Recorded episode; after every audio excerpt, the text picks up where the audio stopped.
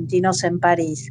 Esta vez tenemos como invitado a Javier Leviuski, escritor y músico, profe de hebreo también aquí en París, que nos va a contar un poco de sus proyectos y de su nuevo libro. Hola, ¿Cómo estás? Bien, bien, todo bien. ¿Y vos? Bueno, gracias por aceptar la invitación de Radio Argentinos en París. Contanos un poco tu biografía, presentate un poco con tus proyectos y con tu lado artístico, ¿no? Eh, bueno, nací en Argentina y a los siete años mi familia decidió irse a vivir a Israel, era en plena guerra de Malvinas. Crecí en Israel, después volví a Argentina, hace 13 años me vine a París, te estoy haciendo mi biografía de manera súper resumida. Eh, y desde siempre, desde chiquito, en realidad siempre me gustó escribir, eh, a más o menos allá por los 20 años empecé a escribir cuentos cortos, así medio entre dadaístas y surrealistas. Eh, publiqué un libro en Argentina, siempre me gustó trabajar también con otra gente, con otros artistas. En Argentina publiqué un libro con un amigo que es diseñador gráfico, eh, fue un proyecto así medio loco. Y, ¿Y de qué hablaba ese libro? Son cuentos muy delirantes y mi amigo Ariel, el diseñador, como que agarró cada cuento y, y, o sea, le dije, mira, tomate toda la libertad para hacer lo que quieras y bueno, hay textos que los destrozó totalmente, gráficamente hablando, ¿no? Y como que cada cuento tenía una apuesta gráfica particular eh, y hicimos un libro con eso. Eh, también le compuse música, cada, cada cuento le había compuesto como una música que eh, la idea era más adelante convertirlo como en una obra de teatro, que bueno, eso al final no se hizo porque me vine para acá, para Francia. Eh, y son bueno, cuentos para adultos. Son cuentos, digamos, yo siempre digo que son cuentos para el niño interno que tienen los adultos. Eh, no porque sean tiernos, todo lo contrario, pero porque juego mucho en el límite entre la realidad y la ficción. Eh, o sea, casi todos los cuentos empiezan bien y terminan en cualquier lugar. Eh, así que sí, pero bueno, podríamos decir que son cuentos para adultos, sí. Aunque mis hijas, tengo dos hijas y los, los disfrutan también mucho.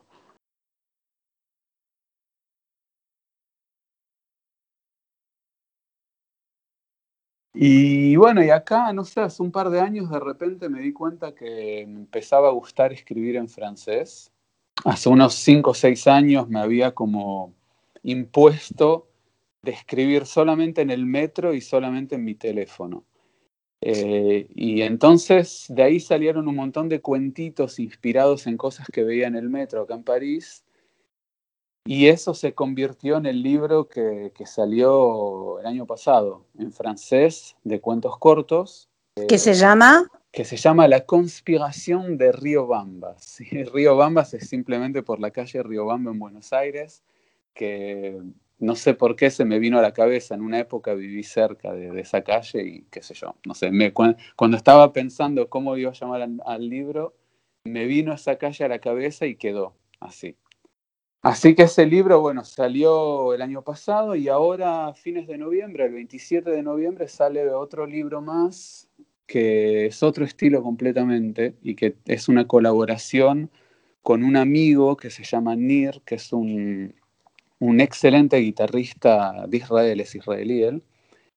Eh, y él hace dos años sacó un disco instrumental muy, muy lindo y me pidió que, que escriba textos inspirados en la música. Entonces, eso es lo que hice y armamos entre los dos como un, primero un blog y después lo propuse a una editorial acá en Francia que lo aceptaron y entonces ahora sale el libro con los textos, el disco va a salir un CD con la música y el libro está ilustrado por una chica de la editorial que hizo unas ilustraciones increíbles. Eh, así que, y esta editorial se llama La Marge, están en Angers y tienen la particularidad que cada, digamos, las tapas de los libros están fabricadas a mano, cada tapa es diferente y es una obra de arte. Entonces quedó un objeto muy, muy especial, muy lindo. Eh, un objeto que reúne eh, varias disciplinas, ¿no? Tanto los textos como la música y lo gráfico. Claro, claro. Y los textos están en, bueno, en castellano, en francés y en hebreo, o sea, están en tres idiomas.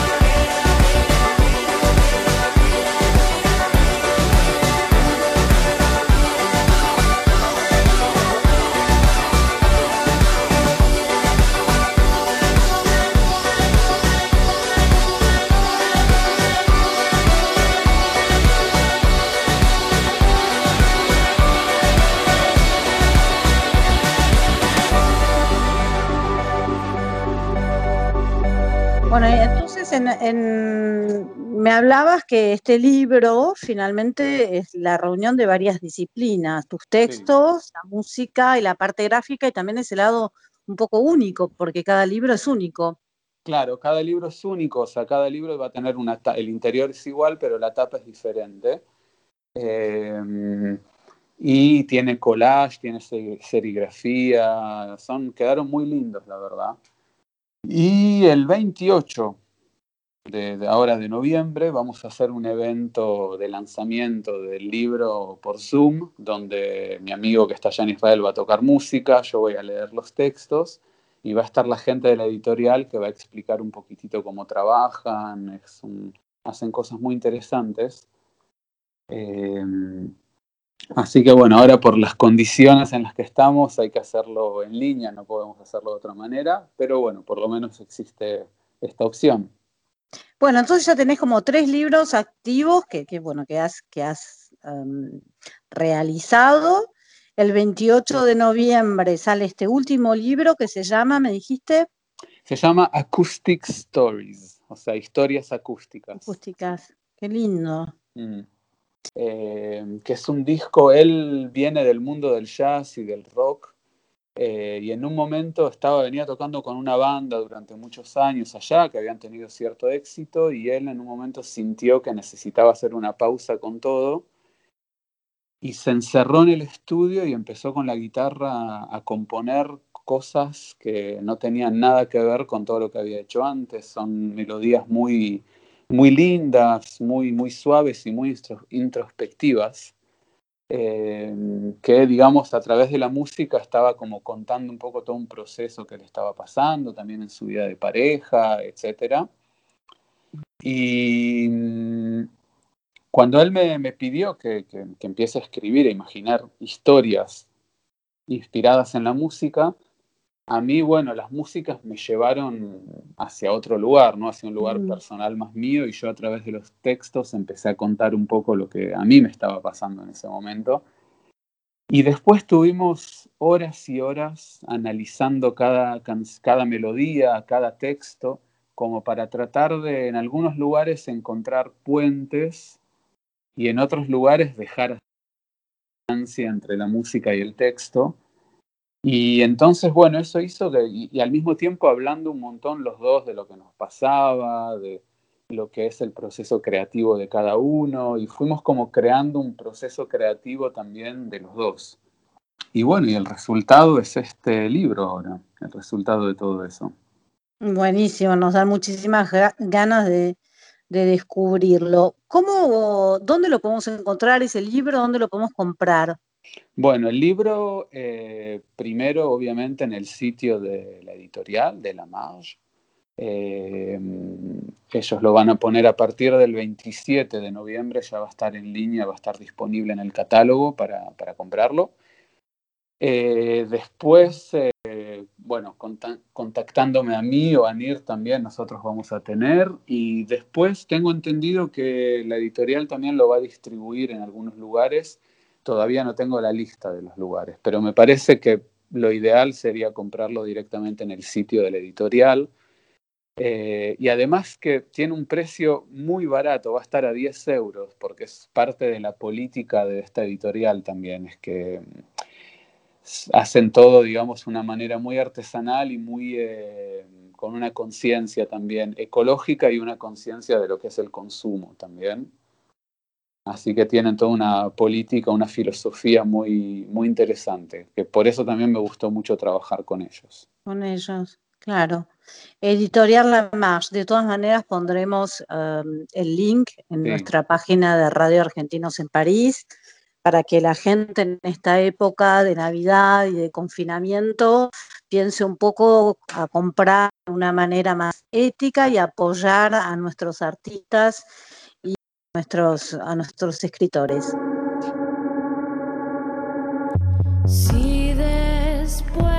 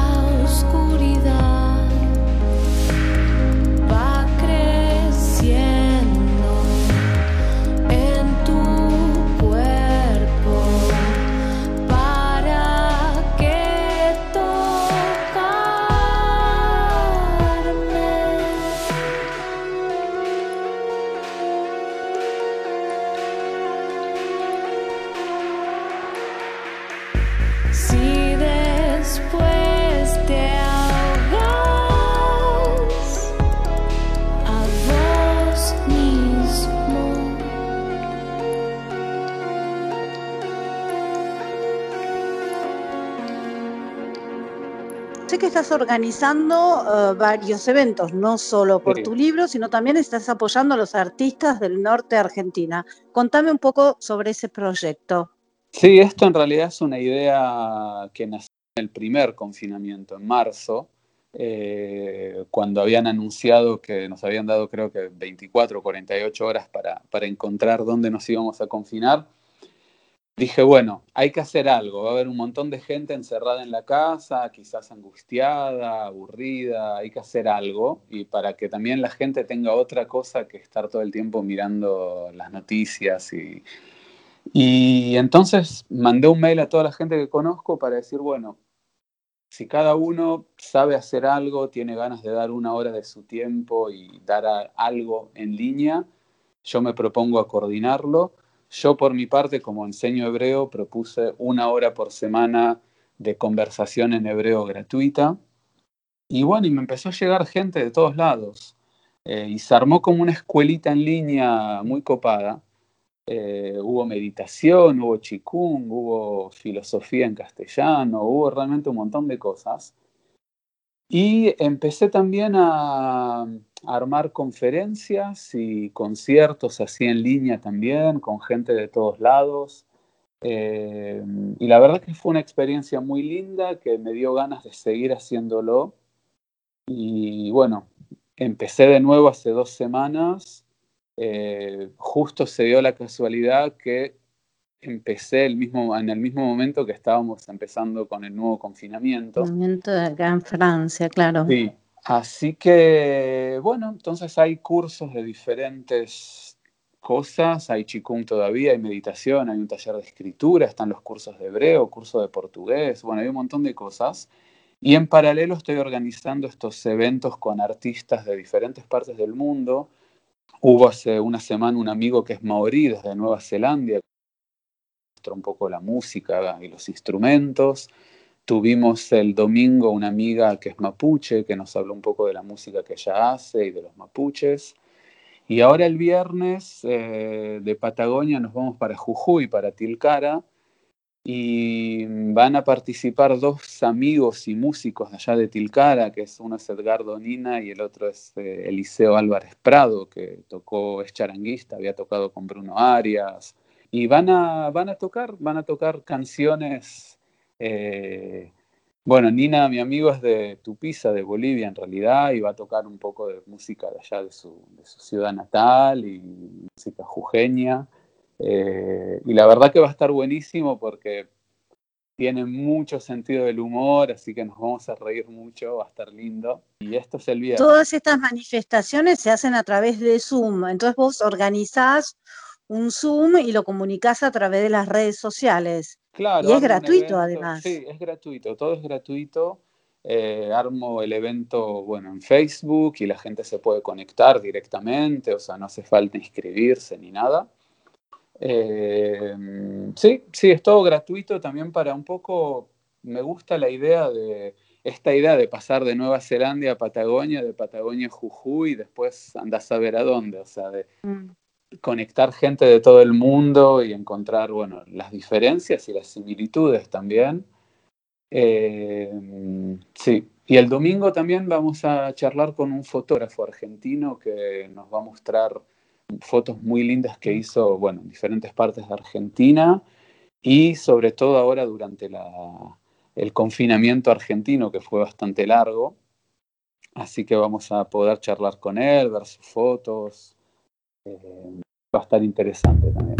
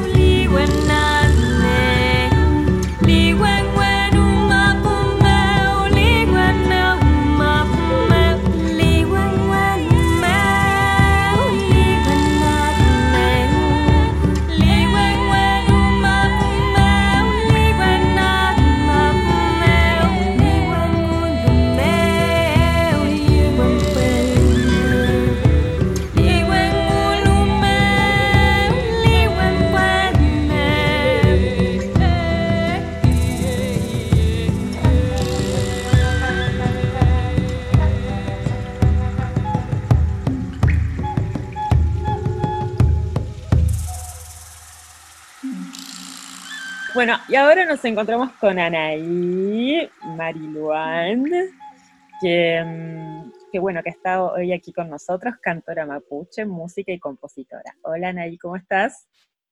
Mari Mari, saludar a toda la gente que allí está prestando oído. qué lindo, qué alegría tenerte con nosotros. Eh, contanos un poquito cómo fue que llegó la música a tu vida. Bueno, no, no soy, no soy ninguna oveja negra en mi familia porque lo que hago es eh, reproducir lo que he escuchado desde chica. Pertenezco a una familia de músicos, de cantoras, de ulcantufe, decimos nosotros a las mujeres que cantan desde el pueblo mapuche. Entonces, lo, único que hago es eh, repetir lo que he visto toda mi vida y toda mi infancia. Me imagino unas escenas así como... Eh, en casa, en familia, como cantando. ¿Y cómo fue que surgió de decir, me pongo a componer y saco mi primer disco? Qué buena pregunta. Eh, pienso que, todos los seres eh, que cobramos vida para atravesar este, este plano tenemos un arte en la huella, ¿no? Y en mi casa, como la observación al canto era tan, este, tan elocuente, eh, a mí siempre me, pidieron que cantara. desde que tengo uso de razón, en los asados de los domingos, eh, tengo que cantar. y con el tiempo este, uní dos cosas que se me dieron muy tempranas, que fue el canto y la escritura. Escribía canciones, poemas, cuentos desde muy, muy pequeña y entonces empecé a darle vida cuando tenía como 19 años. Tuve proyectos personales, pero recién cuando fui mamá me animé a ponerle a mis discos mi nombre.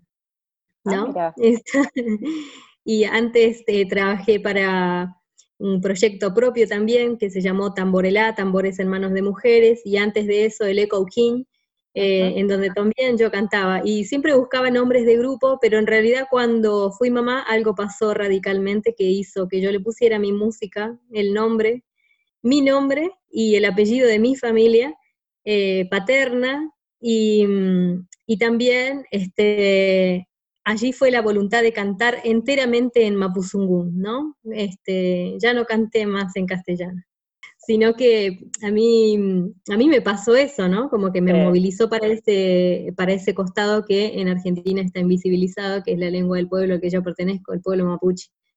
Una vez me, me, puse a conversar con mi maestra, que es Liliana Vitale, mi maestra de canto, y ella me decía, pero ¿qué pasó? ¿Qué pasó? ¿No? Cuando, cuando mi canto se, se arraigó en un lugar así como mucho más profundo, y, y yo le dije, bueno, yo quedé embarazada y pasó esto, y ella me dijo, es que los hijos vienen a enseñarnos algo. A mí uno me enseñó a abrir los ojos. Me ah. mató de amor que dije ah. algo que... La amamos, la amamos. seres, ¿no? Porque uno puede maternar eh, lo que sea, no hay que ser estrictamente madre para, para maternar eh, sueños y proyectos. Entonces, eh, no sé si tiene que ver con una visión romántica, pero sí a mí me movilizó el enseñarle a hablar y a cantar a mi hijo en una lengua que no debe haber desaparecido los años que ha desaparecido. Bueno, es que continúe, ¿no? La transmisión de, de la cultura que continúe, ¿no?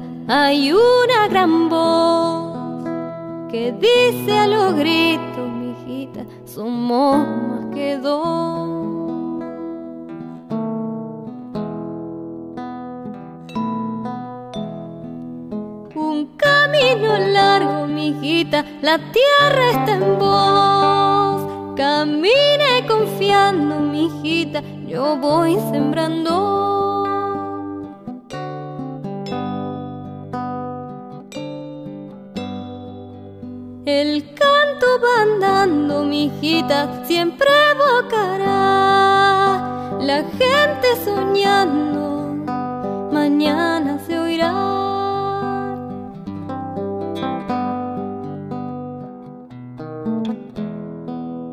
Confía en su sueño, nada detendrá. Si el camino es largo, mijita, se le acortará.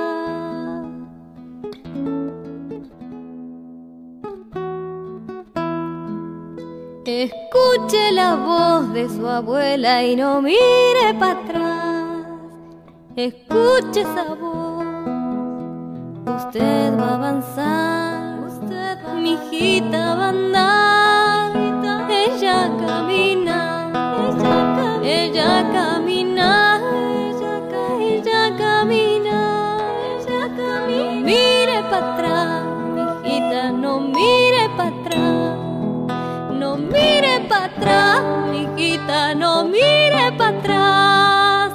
No mire para atrás, mijita, no mire para atrás. Mire para atrás, no mire para atrás. ¿Y te llevó mucho tiempo eh, generar el primer disco, de grabarlo? Porque quizás hiciste una grabación, no sé, eh, te pregunto, quizás hiciste una grabación... Eh, eh, casera o, encontraste una, una, discográfica o cómo fue que, empezaste a difundirlo? Los, los discos que, mm, que, llevan mi nombre están distribuidos por el Club del Disco, que es eh, un, sello discográfico eh, que en Buenos Aires acompaña a artistas independientes. Em, previo a eso tenía trabajos editados a través de la Unión de Músicos de Independientes, eh, y, el apoyo del Club del Disco como sello eh, para mi música es fundamental, ¿no? Porque sin ellos eh, no sabría cómo hacer para difundirla. Entonces soy una agradecida de Efraín Gurizati que, que, acompaña ciegamente lo que, lo, que, lo que yo hago, pero también por el enorme respeto que le tiene al pueblo mapuche, ¿no? No solamente eso, que hizo que se difunda en muchos otros países, ¿no? Porque tu música te hizo irte de gira a varios lugares, ¿o no? Sí, esa es la, es la, la caravana que hacemos los músicos creadores, salimos a hacer nuestros cantos y, de distintos países he recibido invitaciones amorosas a las que respondo siempre y hemos, hemos, sí, hemos circulado por, por varios de ellos. ¿Y cómo definirías el estilo de tu música? Es música eh, para desilusión de los que escuchan, no es música bailable. no, pero ojo, eh, que yo vengo de escucharla y como que me, llevó a un, como un estado de paz increíble. Sí, me gusta, me gusta mucho lo que tiene que ver con... Para mí la música es traducir a los sonidos que nos rodean. Entonces, la definiría así a la música que yo hago, pero es difícil catalogarla. En las, en las tiendas de, donde figuran los discos físicos se la tiende a acomodar con los folclore o con las músicas del mundo. Entre, esas, entre esos dos espacios gravita, ¿no? Gravita la música que a mí me nace.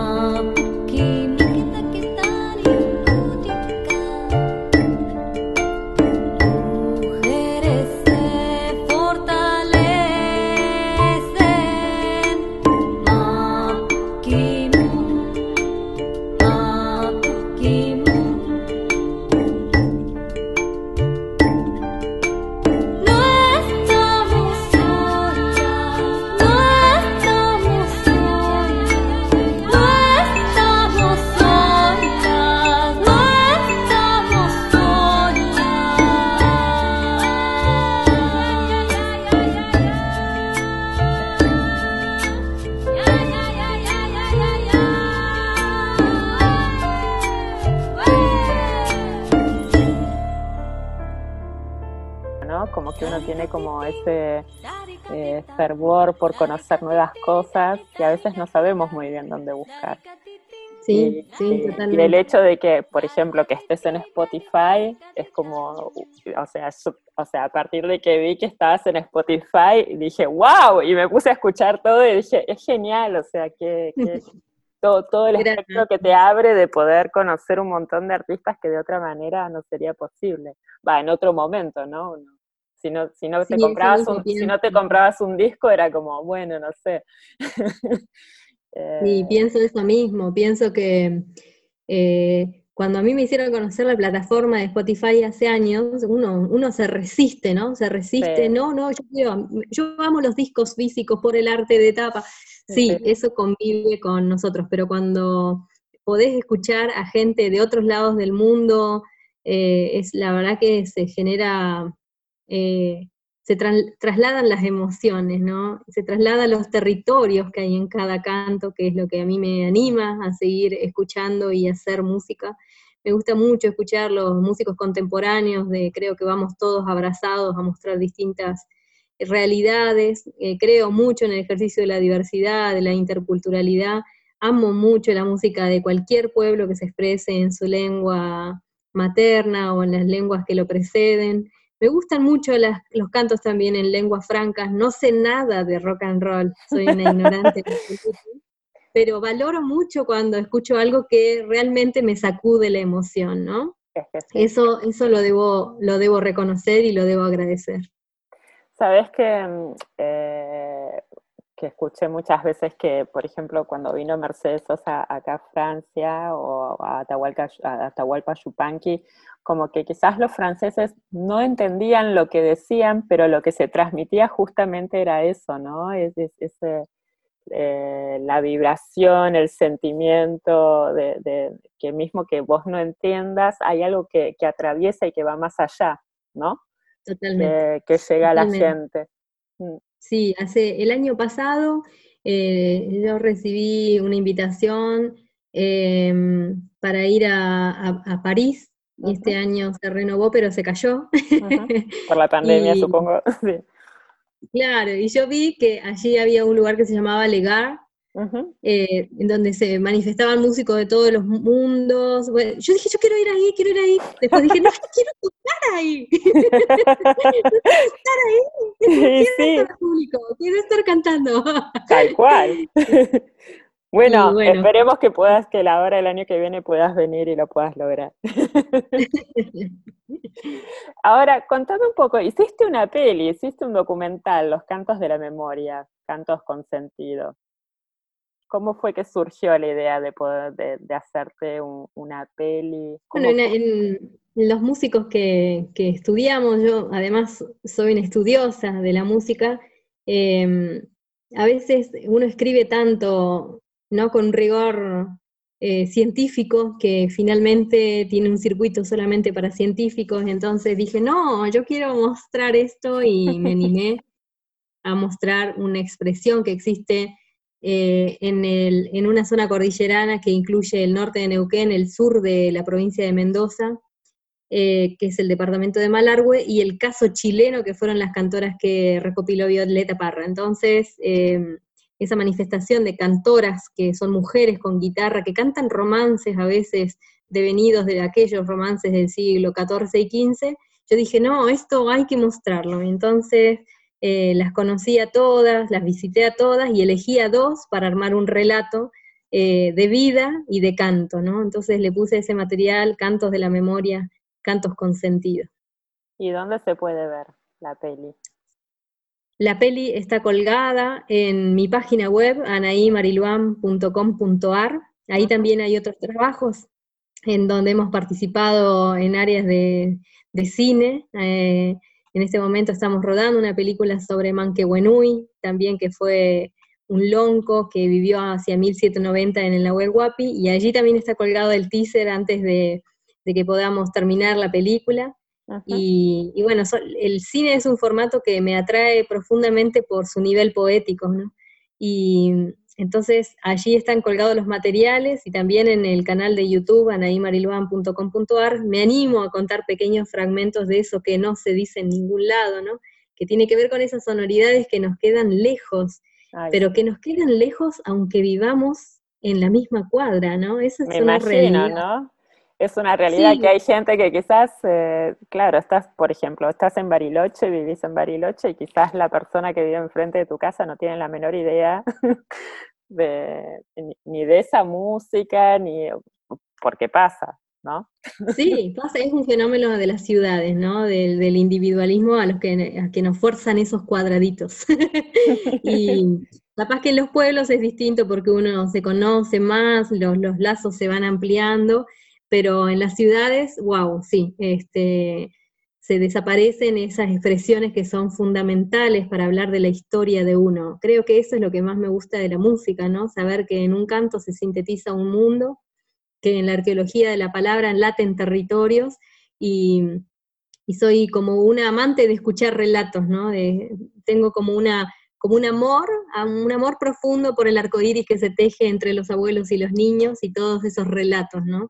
Desde los abuelos que cuentan historias que parecen increíbles y que han sucedido frente a nuestras narices, hasta los niños, ¿no? que con un ejercicio de pleno corazón te cuentan algo como si fuera este, el deseo de un mundo mejor.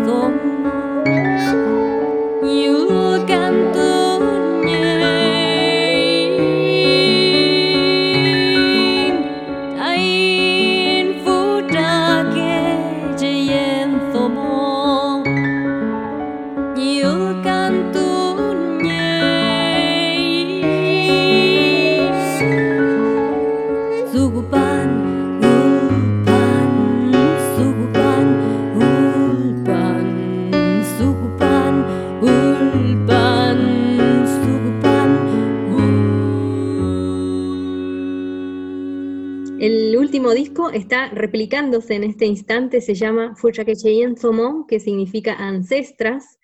Eh, es, un disco que presento este año en Spotify, está presentado como simples, ¿no?